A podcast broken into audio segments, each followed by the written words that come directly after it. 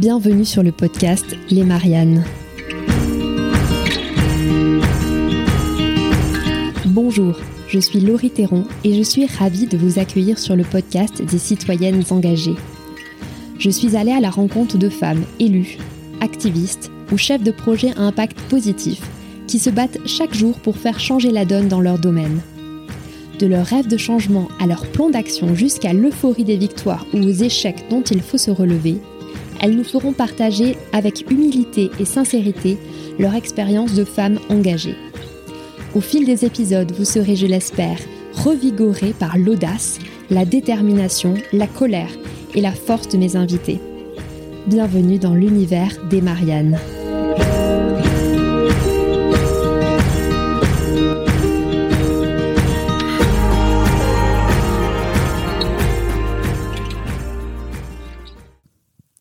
Mon invitée du jour est une amoureuse de la nature, solaire et optimiste. Croyez-moi, elle va vous donner la pêche. Pendant huit ans, elle a parcouru plusieurs pays du globe pour mener des recherches sur les albatros, jusqu'aux confins des îles Kerguelen ou de l'Antarctique. Mais un beau jour, elle plaque tout. Pour elle, la recherche ne va pas assez vite. Elle décide donc de passer à l'action pour préserver la biodiversité de manière plus concrète. Ce virage, elle le prend avec l'association Earthship Sisters, basée à Marseille. Son pari, c'est qu'en révélant le leadership des femmes, on accélère la transition écologique.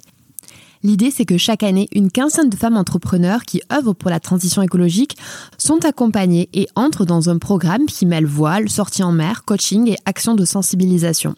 Alors si ça vous intéresse et que vous voulez rejoindre l'aventure pour devenir une Sisters, sachez qu'un appel à candidature sera ouvert pour un mois à partir du 6 janvier 2023. Vous trouverez toutes les infos dans le descriptif de l'épisode. Et maintenant, cap sur l'épisode, je vous emmène pour une conversation dépaysante avec l'exploratrice Déborah Pardo. Bonne écoute.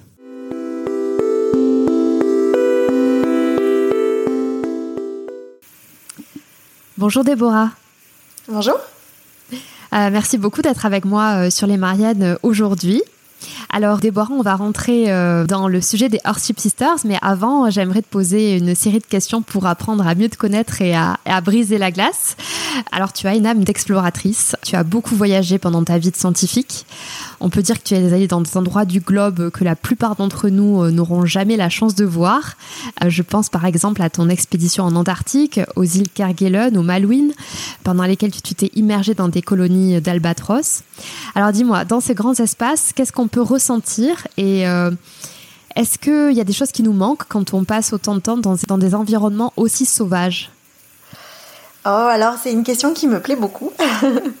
J'ai réalisé il n'y a pas très longtemps, et je commence à, le dire à l'extérieur de moi, que euh, les moments où j'ai été dans les terres australes et antarctiques, qu'elles soient françaises ou euh, anglaises, argentines pour les Malouines, on on sait pas trop, c'est les moments où j'ai été les plus heureuses de ma vie en fait. C'est très bizarre, mais c'est les moments où j'avais besoin de rien. Le seul truc qui manquait, c'était mes proches. Mais ils n'auraient pas forcément eu envie d'être là pendant trois mois, comme moi. Mais qu'est-ce qu'on ressent? Bah, quand on déjà une, euh, une grande excitation quand on part de là où on est, de la situation dans laquelle on est, pour arriver jusqu'à cet endroit. Et en général, c'est des endroits assez inaccessibles, donc le voyage en lui-même est une forme d'exploration. Et puis ensuite, il y a euh, l'installation. Voilà, on, arrive avec euh, trois t-shirts, trois pantalons, une brosse à dents. Euh, suivant les conditions de vie sur place, on a une douche ou pas. et on a toujours de, quoi vivre correctement. Donc des trucs que je mange jamais chez moi, je les mange volontiers là-bas. Surtout, on met de côté tout ce qui est téléphone, tout ce qui est portefeuille. Et ce qui me manque quand je rentre, c'est mon code de carte bleue parce que je m'en souviens plus. Donc en gros, on oublie, on oublie, euh, on, oublie tout ce qu'il y a dans la société d'aujourd'hui. Et quand on revient, on se dit mais pourquoi on a tout ça en fait? Pourquoi quand j'ouvre mon placard, ça déborde? Pourquoi mon agenda il déborde? Pourquoi on a tant d'informations, tant d'options, de, de, hobbies, pardon. C'est trop, alors que juste. C'est un vrai retour à l'essentiel. C'est ça, juste rester dans une colonie d'albatros euh, pendant trois mois, tous les jours, 10 heures par jour, en faisant euh, voilà 20 km à pied euh, quasiment tous les jours, ben, ben ça suffit en fait. Tout seul. Ou presque. Alors, tu es euh, docteur en écologie des populations. Tu as travaillé dans de prestigieux instituts de recherche internationaux et tu es donc une spécialiste euh, de l'albatros. Est-ce qu'on peut dire que c'est un animal totem? Carrément. Carrément. Pour moi, oui. Euh, et déjà, de par l'histoire des humains avec les albatros, qui euh, en, témoignent dès le XVIIIe siècle, dès les, les, premiers explorateurs qui sont partis en bateau, qui ont, qui ont aperçu des albatros quand ils sont arrivés suffisamment au sud. Ils disent eux-mêmes, que ce soit dans le poème de Baudelaire ou dans le poème de Coleridge en, en anglais, ils le disent eux-mêmes que c'est extraordinaire cet oiseau qui vole sans sourciller parmi les tempêtes. D'ailleurs, c'est prouvé aussi par la science. Hein. ils ont un système de blocage des ailes, leurs ailes qui font jusqu'à 3,70 m d'envergure. Donc je vous laisse juste prendre deux secondes pour réaliser ce que ça fait 3,70 m. C'est, bah, nous, moi je fais 1m60, et bah, c'est plus de deux fois moi. c'est juste incroyable déjà en termes de, le fait de voir un albatros et de se rendre compte de ce que ça représente en termes de physique. D'ailleurs, ça a permis euh, de bio-inspirer certains euh, créateurs de l'aviation par la suite. Mais en, dehors de cette relation avec l'humain, ce qui est important et du point de vue scientifique, c'est ce qu'apporte l'albatros dans la chaîne alimentaire et ce qu'apporte l'albatros dans la, la, science mondiale, qui est très peu connue. Donc en réalité, c'est une famille, il n'y a pas juste une espèce, il y a 22, c'est encore négocié, mais il y a 22 espèces d'albatros. Et euh, sur ces 22, il y en a les trois quarts qui sont en danger d'extinction, d'après l'Union internationale pour la conservation de la nature. Donc c'est la famille d'oiseaux qui est la plus en danger d'extinction au monde. À peu près kiff-kiff avec les perroquets qui sont énormément trafiqués. déjà, ils sont énormément en danger, ils sont hyper emblématiques parce qu'ils affectent énormément les gens quand on les voit. Et en même temps, ils sont des sentinelles du milieu marin. Et c'est ça qui est particulièrement important, c'est que pour comprendre ce qui se passe sur 70% de la surface de la planète, que sont les océans, eh mesurer les poissons, les mollusques, le plancton, les mammifères marins, ça reste quand même assez complexe, alors que mesurer euh, les stratégies de reproduction et les trajectoires de population d'une espèce qui est à la fois marine mais qui se reproduit sur Terre, eh bien, c'est quand même beaucoup plus facile. D'autant plus qu'ils ont un rôle dans l'écosystème qui est extrêmement important puisqu'ils ramènent plein plein de nutriments, d'azote, de phosphore sur de la terre à la mer en mangeant et en, en fiantant euh, sur les sites de reproduction. Et enfin, le troisième point qui en fait un, élément essentiel euh, dans la science, c'est qu'ils sont euh, très faciles à étudier. C'est-à-dire qu'on a des bagues en métal qu'on peut leur poser sur les pattes, qui ne les blessent pas, qui ne les gênent pas, qui restent très longtemps, avec un numéro individuel. Et ce sont des oiseaux qu'on peut approcher très facilement dans ces terres parce qu'ils ne connaissent pas le danger que l'humain peut représenter. Et donc on peut les, les attraper, les baguer, leur poser des GPS, leur faire des prises de sang, leur prélever des plumes. Et comme ça, on a toutes les informations dont on a besoin euh, pour justement comprendre le milieu marin. Oui. C'est une très belle euh, présentation de cet animal qu'on connaît très peu finalement. C'est ça, donc oui, c'est un animal totem. Et une fois, on m'a dit que je ressemblais à un albatros. Ça m'a fait, ça m'a fait beaucoup rire. Et après, ça m'a travaillé parce que c'est vrai que j'ai un long nez. et j'ai des grands bras je suis libre dans l'espace, je bouge comme bon me semble. Et donc, euh, c'était une amie russe qui m'avait dit ça. Tu résistes pendant les tempêtes? Et je suis libre, je suis libre d'aller où je veux, même dans la tempête. donc, euh, c'était rigolo. Alors justement, quand on va sur ton site web, on peut voir euh, des images très très belles à couper le souffle de grands espaces, de mer, d'albatros, d'orques ou de glaciers. D'où te vient ce rapport extrêmement fort à la nature? Alors, euh, je me suis posé la question aussi il n'y a pas très très longtemps, quand j'ai un peu fait mon point sur ma vie, euh, la crise de la trentaine. Je pense qu'elle vient d'une complexité de choses, comme nous tous. Hein. Euh, la première, c'est que mes parents sont arrivés d'Afrique du Nord avec rien. Ils ont eu tous les deux une semaine pour partir. Mon père d'Égypte et ma mère d'Algérie. Ils sont arrivés à Marseille comme bon nombre de personnes, une main devant, une main derrière, comme on dit chez nous. Et ils, ils se sont fait leurs parents, puis eux, se sont faits tout seuls en, cultivant une forme de respect très forte envers les autres et envers les choses qu'ils avaient la chance d'avoir, qui n'étaient pas grand-chose. Et donc, euh, moi, j'ai grandi dans cet environnement-là, à un moment de leur vie où ils manquaient plus de rien, tu vois, où ça allait très bien. Donc moi, j'ai jamais manqué de rien. Et en parallèle, euh, bah, comme ils travaillaient beaucoup, j'ai je squattais souvent chez mes grands-parents dans le dans le quatrième à Marseille, qui avait un petit jardin tout bétonné, mais avec des plantes qui repassaient par-dessus le béton. Et je passais mon temps, soit à soulever ces plantes et à regarder le monde et le trésor euh, d'insectes et de, et de crustacés, donc de regarder tout ce monde vivant euh, sous, cette, euh, cette, cette, végétation qui passait par-dessus le béton, ou alors à regarder les documentaires sur la 5. Et donc toute ma jeunesse, j'ai associé cette fascination pour la nature parce que et, j'étais pas tant que ça au contact de la nature. Hein, je suis une citadine. On a, j'allais un petit peu pêcher avec mon grand-père à l'Estac, mais au final pas tant que ça. Et, euh, et donc j'ai associé cette forme de respect très forte pour les choses avec cette fascination pour la nature et c'est devenu de l'écologie pour moi.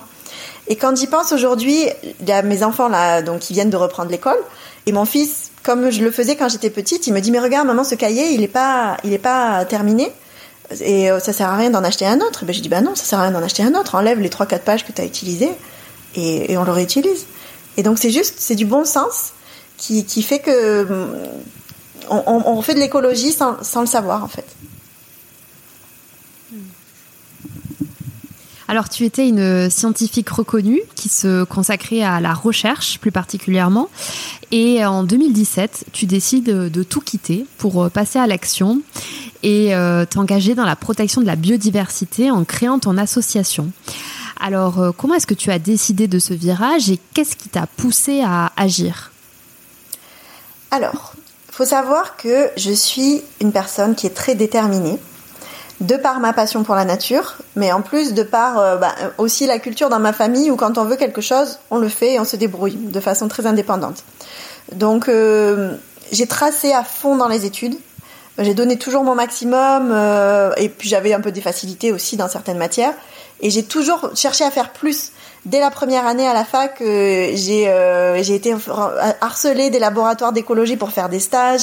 Je me suis retrouvée sur les îles à enfoncer mon bras dans les terriers pour attraper des oiseaux marins et leur poser des, mm, des choses dessus pour qu'on comprenne à quelle profondeur ils plongeaient. J'ai toujours fait beaucoup, beaucoup, beaucoup. Et donc je suis arrivée à, à ma thèse avec euh, avec pas mal d'articles déjà euh, euh, publiés.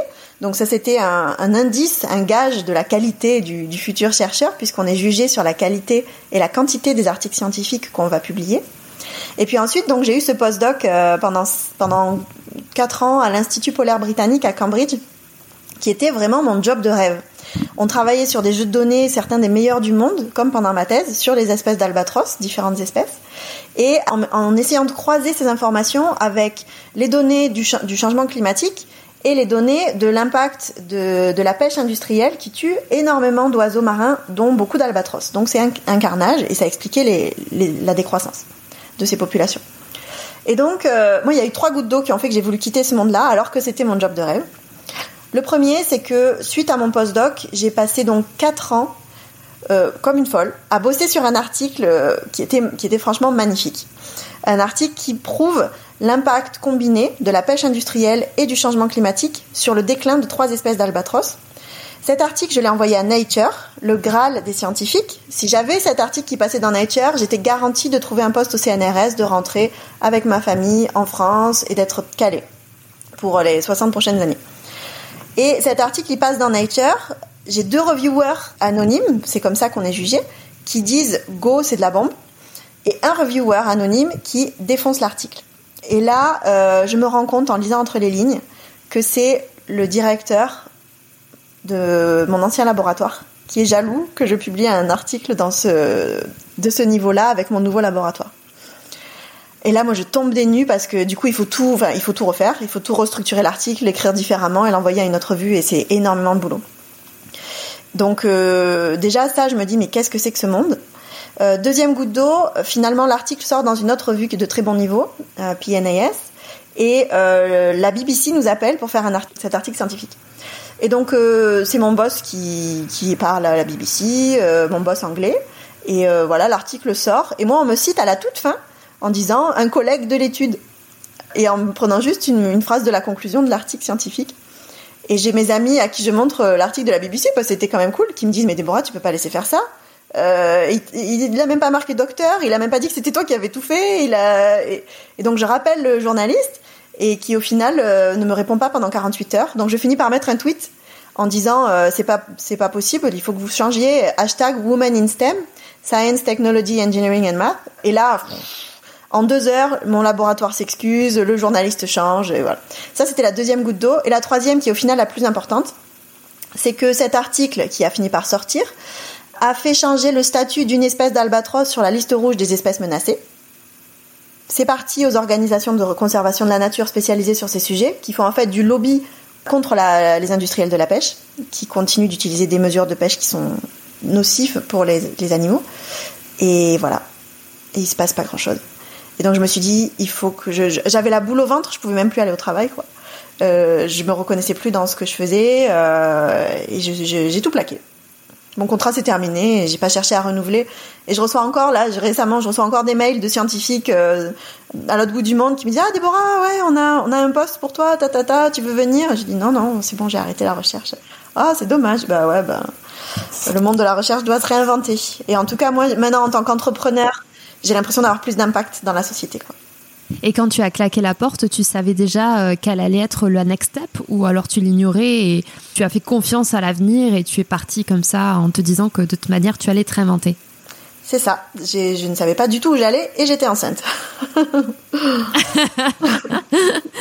le goût du risque. voilà. Alors, ton association est basée à Marseille, donc ta ville natale. La mission d'Earthship Sisters, c'est d'accompagner des femmes entrepreneurs qui œuvrent pour la transition écologique. Tous les ans, vous formez une promo de 15 sisters. Est-ce que tu peux nous donner un aperçu des projets que ces sisters, elles impulsent et nous dire un petit peu qui elles sont en fait? Oui. Alors, juste pour faire une petite transition, euh, je, forte de mon expérience euh, dans la recherche, je me suis dit mais qu'est-ce qui manque dans la société pour qu'en tant que scientifique je sois utile? Et je me suis dit ben il manque il manque du, leadership en fait. Il manque du leadership pour que les gens comprennent à quel point ils ont la capacité de faire en sorte de protéger la biodiversité dans, leurs actions de tous les jours. Et c'est comme ça que euh, l'association Earthship Sisters est née, en partant du constat que si on révèle le leadership des femmes, on peut accélérer la transition écologique. Pour révéler le leadership des femmes, il faut les aider à prendre confiance en leurs capacités, les aider à incuber des projets, des projets professionnels qui leur permettent d'être pleinement alignés et de mettre du sens dans leur vie, et en plus les rendre visibles et solidaires en toute sororité. Donc c'est les trois niveaux euh, éco-leader, éco-entrepreneur, éco-ambassadrice. On travaille sur les trois en parallèle, avec de la voile. Euh, donc les projets qui ont pu sortir, euh, c'est difficile parce qu'on en a eu, en a eu 48 jusqu'à présent. Et j'aime pas trop en choisir une plus que l'autre, mais donc là cette année, on a par exemple Amandine en promo 3 qui est en transition professionnelle, en reconversion. Elle veut lancer du coworking et du, télétravail dans des zones bleues proches de la nature où tu peux intercouper ta journée en télétravail par euh, des activités en mer. Donc euh, du paddle, euh, de la plongée. C'est absolument génial ça. Voilà. donc il y a, y a Amandine, il y a par exemple Marilyn et Virginie qui sont basées à Nantes et, et en Loire en, Loire-Atlantique qui, qui souhaitent faire de la prévention anti-poux sans produits chimiques avec que des, des, des peignes mécaniques et des produits naturels, zéro emballage. Elles ont déjà un business là-dedans depuis un petit moment. Il y en a une qui est coiffeuse, il y en a une qui est entrepreneur, qui a déjà plusieurs boîtes. Et en réalité, elles se mettent ensemble pour faire de la prévention pour que les gens ne souffrent plus de tous les aspects sociaux et de tous les aspects environnementaux liés aux problématiques des poux qui sont beaucoup plus importantes que ce qu'on imagine. On a par exemple Fanny qui est basée à Sète, qui a une grande euh, expérience. Elle a travaillé à la FAO dans différents pays euh, latins. Et elle, elle a, elle a mis au point une méthodologie pour aider les territoires maritimes à faire de l'alimentation durable en mettant tous les parties prenantes autour de la table et en prenant des décisions collégiales sur comment faire pour changer de façon systémique le, mode d'alimentation durable à partir de la mer. Donc voilà, juste ces trois projets qui me viennent, euh, je pourrais en parler pendant des heures. C'est super intéressant et euh, on peut retrouver, j'imagine, euh, toute la promo actuelle d'Earthship Sisters sur votre site web. C'est ça, on a, refait tout le site web euh, au mois de juillet cette année. Donc, euh, vous avez une carte interactive où vous avez tous les projets des Sisters et les liens vers leur page LinkedIn. Alors, euh, tu l'as dit, le programme Earthship Sisters est construit sur plusieurs piliers d'action qui sort de l'ordinaire pour un incubateur d'entrepreneurs comme vous. C'est l'axe de navigation. Alors, j'aimerais bien que tu nous parles de cet aspect. naviguer à la voile, en fait, c'est assez proche de l'expérience de l'entrepreneuriat et du leadership bah carrément. Donc euh, déjà pour nous, on voulait révéler le leadership des femmes, mais on voulait pas juste faire une formation. Mais en même temps, on voulait pas non plus juste faire un incubateur, parce que quand tu es dans un incubateur, on parle que de ton projet, en grande partie, et alors que ça demande aussi beaucoup de connaissances de soi euh, et de connaissances et de travail de relation aux autres pour pouvoir y arriver. Donc c'est pour ça qu'on a allié un incubateur de projet à impact avec une formation en leadership. Et donc dans ces deux parties du programme, on a associé de la voile dans l'incubateur pour faire en sorte de, créer un écosystème entre les sisters, les coachs qui les accompagnent en termes de développement personnel et les mentors qui les accompagnent en termes de développement de leur projet. Et donc c'est une grande une journée qui est en général en mai, mais qui va peut-être bouger, euh, pour euh, où il y a tout le monde qui se regroupe euh, sur différents bateaux. On fait on mélange les gens qui se connaissent pas, et puis l'après-midi on travaille ensemble sur comment on fait pour développer le leadership environnemental tous ensemble et, et faire avancer les projets des sisters. Donc ça, c'est la, partie voile dans l'incubateur. Et ensuite, la partie voile dans la partie euh, formation en leadership, elle est encore plus importante puisque les femmes vont partir cinq jours en mer avec trois voiliers, avec trois skippers, coachs qui sont extraordinaires, avec qui on travaille depuis plusieurs années. Et elles partent au gré de la météo, puisque de toute façon la date est fixée, donc peu importe la météo, elles partent. Elles vont naviguer de nuit, elles vont faire des exercices euh, où elles se font hisser au mât les, par les autres, où elles doivent complètement s'abandonner, où elles doivent euh, tenir la barre les yeux fermés et juste écouter euh, ce qu'on leur dit. Et donc celles qui parlent, elles doivent bien s'organiser pour que ce soit compréhensible, parce qu'on n'a pas la même perspective les yeux fermés. Elles doivent sentir les éléments, elles doivent vivre de façon la plus écologique possible à bord, puisque les ressources sur le bateau sont finies. Euh, l'eau euh, et, les et, les ressources alimentaires diminuent, tandis que les, les, déchets augmentent, même si on essaye de faire un maximum de zéro déchet. C'est un laboratoire de leadership où tu vois comment garder ton cap, sachant que des fois toi tu veux aller là, mais en fait il faut, il faut vu que le vent il va pas dans le bon sens, il faut passer, faire un gros détour pour finalement arriver à ton cap. Il faut larguer les amarres, il faut euh, être en communauté et il faut surtout s'écouter vraiment. Donc c'est un petit peu tout ça que la mer apporte. Et ensuite, on utilise aussi la voile dans la troisième partie du programme, qui est le mouvement des ambassadrices. Et là, c'est, euh, on essaye en tout cas d'avoir les trois promotions de sisters qui arrivent en bateau à des escales et qui vont inviter des scolaires, des élus à l'environnement, des femmes en insertion professionnelle à se rendre compte de la capacité d'action qu'ils ont aussi. Donc c'est le bateau, c'est aussi pour faire passer des messages. Alors je t'ai pas demandé, mais que signifie Earthship Sisters? Déjà, c'est les sœurs. On voulait un mot qui, qui représente les femmes qui sont dans notre programme, et donc les sisters, euh, ça, ça marche plutôt bien. Et Earth, donc il fallait forcément qu'il y ait la notion d'environnement, planète. Et puis au final, ship, ça marche bien parce que c'est à la fois le bateau en anglais et à la fois la fin de leadership, entrepreneurship, sistership. Et donc, euh, ben, on a trouvé que ça collait bien. Même si euh, c'est très rigolo quand il n'y a, y a pas grand monde qui arrive à le prononcer correctement. Alors revenons sur l'aspect entrepreneurship justement.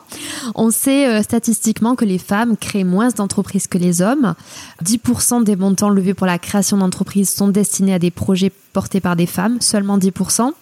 A contrario, on sait aussi que les femmes sont 14 fois plus exposées que les hommes au risque de catastrophes euh, naturelles. Est-ce que euh, dans le domaine de la transition environnementale, on rencontre aussi ce phénomène? Est-ce que les femmes entreprennent moins ce secteur ou pas? Alors j'ai pas forcément toutes les données sur ça. Ce que ce dont je me rappelle, c'est que il y a beaucoup de femmes dans l'entrepreneuriat social.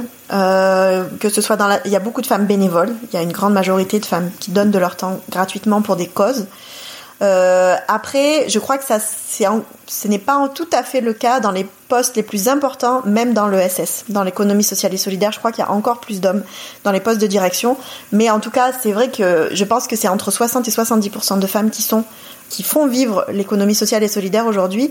Et c'est pour ça qu'on pense que c'est en révélant leur leadership qu'on va pouvoir accélérer la transition écologique parce que sans faire de grosses distinctions euh, a priori entre les femmes et les hommes, on pense que le fait juste d'arriver à l'égalité et d'avoir l'égalité des visions entre les genres, respectées aux échelles les plus importantes des postes, eh bien, ça peut faire la différence. Parce que, euh, voilà, il faut penser au long terme. C'est ça qui nous manque aujourd'hui. Alors là, c'est le moment bonne nouvelle. Ton programme a obtenu la labellisation Impact 2024 dans le cadre des JO 2024. Donc en deux mots, c'est un programme qui vise à soutenir des projets mettant le sport au service de l'inclusion, de l'égalité, de la solidarité et de la préservation de l'environnement. C'est très important pour toi, ça, ce, ce facteur inclusif Est-ce que la voile, c'est un facteur et un vecteur de lien social aussi? Nous, ce qu'on prône dans Earthship Sisters, en tout cas dans les femmes qu'on recrute, c'est d'avoir max, un maximum de diversité possible entre les profils. On a des femmes qui sont entre 25 et 62 ans. On a des femmes qui viennent de plusieurs régions de France, voire d'autres pays d'Europe, qui restent francophones. On a des femmes qui ont des carrières dans différents secteurs d'activité, euh, que ce soit l'éducation, l'industrie, euh, la science ou encore euh, l'art. Et, euh, et ce qui nous manquait, c'était des femmes qui viennent de, qui ont moins fait d'études et qui viennent de milieux sociaux plus difficiles. Parce que nous, on peut pas se permettre de faire que le programme soit gratuit aujourd'hui. Et on, on, se rendait compte que ça faisait une barrière à l'entrée au, au, niveau inclusion sociale.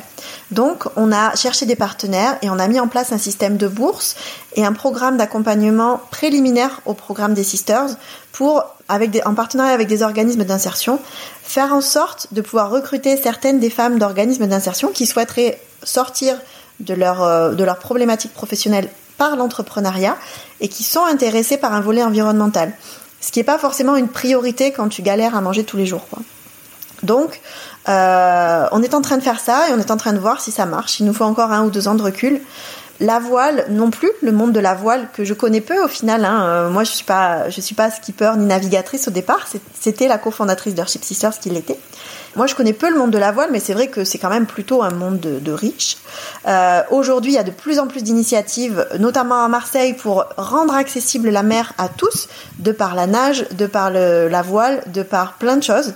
Donc, je suis très contente qu'on ait pu avoir ce label euh, Impact 2024 parce que l'égalité, l'égalité homme-femme, l'inclusion, la cause environnementale, ce sont des sujets qu'on ne pourra pas résoudre seul, un par un. Il faut résoudre tout en même temps, comme dans la théorie du donut que j'apprécie énormément de l'économiste Kate Rowers, qui nous dit que euh, pour vivre dans un monde euh, plus juste et plus sûr, ce qui est au final ce à quoi on aspire tous, enfin tous en majorité, il faut rester en dessous des limites planétaires, tout en étant au-dessus d'un plancher social minimum qui garantit le bien-être de, des humains sur la planète. Et donc ça forme un donut.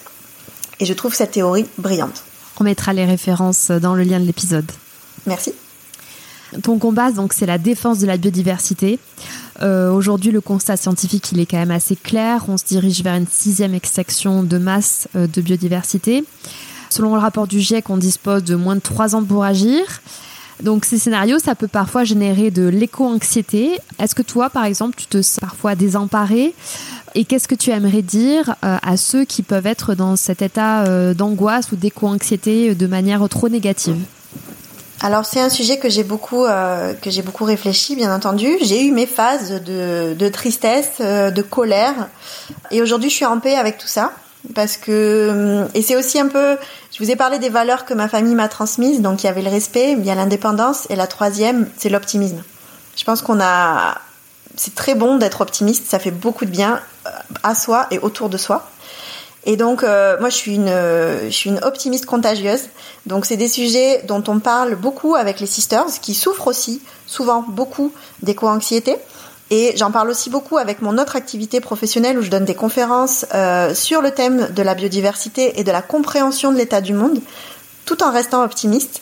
Et le but de tout ça, que ce soit dans Worship Sisters ou dans les conférences que je donne, c'est de comprendre, juste d'ouvrir son esprit sur les biais de perception qu'on a de, tout ce qui se passe en, en étape 1, de deux, de vraiment comprendre l'ampleur du problème à travers les cinq causes d'extinction de la biodiversité et non pas juste le prisme de l'empreinte carbone ou juste le prisme de la pollution plastique, qui sont importants, symboliques, mais qui sont juste une toute petite partie du problème en réalité. Et ensuite, d'aider les gens à faire leur chemin, un petit peu comme, comme dans le programme Earthship Sisters, quand je m'adresse à des dirigeants, à faire leur chemin personnel de compréhension de soi et du système pour pouvoir avoir le leadership nécessaire de dire dans, dans leur société non, ce n'est plus possible, on change de stratégie, vous n'êtes pas d'accord pour le moment, je vous explique pourquoi, ça va impliquer des coûts à court terme et en fait à moyen terme et à long terme, vous allez vous y retrouver parce que c'est l'environnement qui, qui amortit, c'est l'environnement et le social qui, qui amortit les coûts qu'on qu'on n'avait pas avant. Voilà, moi, moi ce que je prône, c'est que c'est en restant optimiste face à la situation qui peut paraître catastrophique, vers laquelle on, se dirige, euh, je me dis qu'en réalité, c'est une des périodes les plus les plus excitantes de l'histoire de l'humanité qui est devant nous et que les challenges qu'elle nous pose, eh bien en réalité c'est une façon de se réinventer, c'est un, comment dire, un, labyrinthe entrepreneurial qu'il faut résoudre. Et surtout, ce qui est important, c'est que les, projets entrepreneuriaux qui peuvent permettre d'apporter des solutions là-dedans, il faut qu'ils s'adressent aux causes racines du problème et, pas juste aux conséquences. Donc ça, c'est très important. Et ensuite, qu'ils soient pleinement alignés avec les personnes qui les portent. Donc c'est comme ça, pour moi, qu'on va, va y arriver en se serrant les coudes tous ensemble. De l'optimisme, ça fait plaisir. Alors, Earthship Sisters, ce n'est pas ton unique activité. Tu es aussi consultante spécialisée en leadership environnemental. Tu as aussi été euh, guide naturaliste sur le Ponant.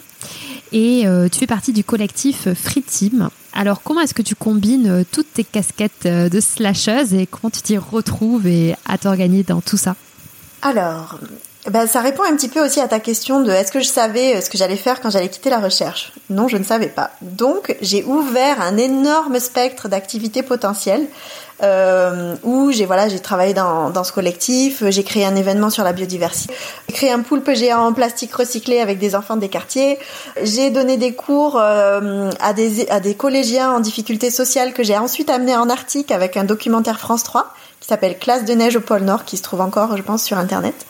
J'ai cofondé Airship Sisters à ce moment-là et une société de consulting et de conférences scientifiques, tout en étant aussi maman de deux petits-enfants et guide en Antarctique tous les mois de janvier. Et au bout d'un moment, je me suis dit, bon, il va falloir recentrer. J'avais besoin de passer par cette phase et je pense que tous les gens qui se lancent en freelance ont besoin de passer par cette phase. Mais donc, euh, j'ai commencé euh, par dire bye bye à certaines activités et j'ai gardé pour moi ce qui est l'essentiel aujourd'hui. C'est que tous les mois de janvier, je continue de partir en Antarctique comme guide naturaliste, conférencière à bord, pilote de Zodiac. Et j'ai une approche très hum, authentique. Donc je suis pleinement qui je suis. Je suis là pour informer les gens sur les, risques environnementaux. Et c'est potentiellement des gens qui ont de grosses empreintes environnementales qui viennent sur ce genre de voyage et donc ils sont enfermés avec nous pendant 10 jours sur les bateaux. et en général, quand ils ressortent, j'avais fait un petit sondage, il y en a 100% qui repartent avec une prise de conscience énorme euh, de, l'enjeu environnemental. Est-ce qu'ils changent après? Je le souhaite, je n'ai pas les, données pour le dire. Ça, je garde. Earthship Sisters, je garde euh, parce que c'est un projet qui est à la fois hyper dur parce que pour amener, euh, et, on essaye d'avoir des promos de 24 femmes, amener 24 femmes euh, en transition personnelle, en métamorphose pendant un an vers des projets professionnels qui vont leur permettre de, gagner leur vie, eh bien, il y a des hauts et des bas, je peux vous le dire. et en même temps, c'est super euh, jouissif de pouvoir, quand elles ont des victoires, de pouvoir se dire, bah, tard, on a, on a contribué à ça et je sais qu'elles vont faire des ricochets dans la société. Donc là, on voit de l'impact c'est génial. Et ensuite, j'ai toujours ma casquette de conférencière professionnelle que je développe à fond. Donc euh, avec euh, avec toujours ce côté optimiste, ce côté euh, non culpabilisant pour comprendre comment une entreprise a de l'impact sur la biodiversité et surtout quel est l'impact que la crise d'extinction de la biodiversité va avoir sur leur entreprise. Et ça, c'est quelque chose de très intéressant.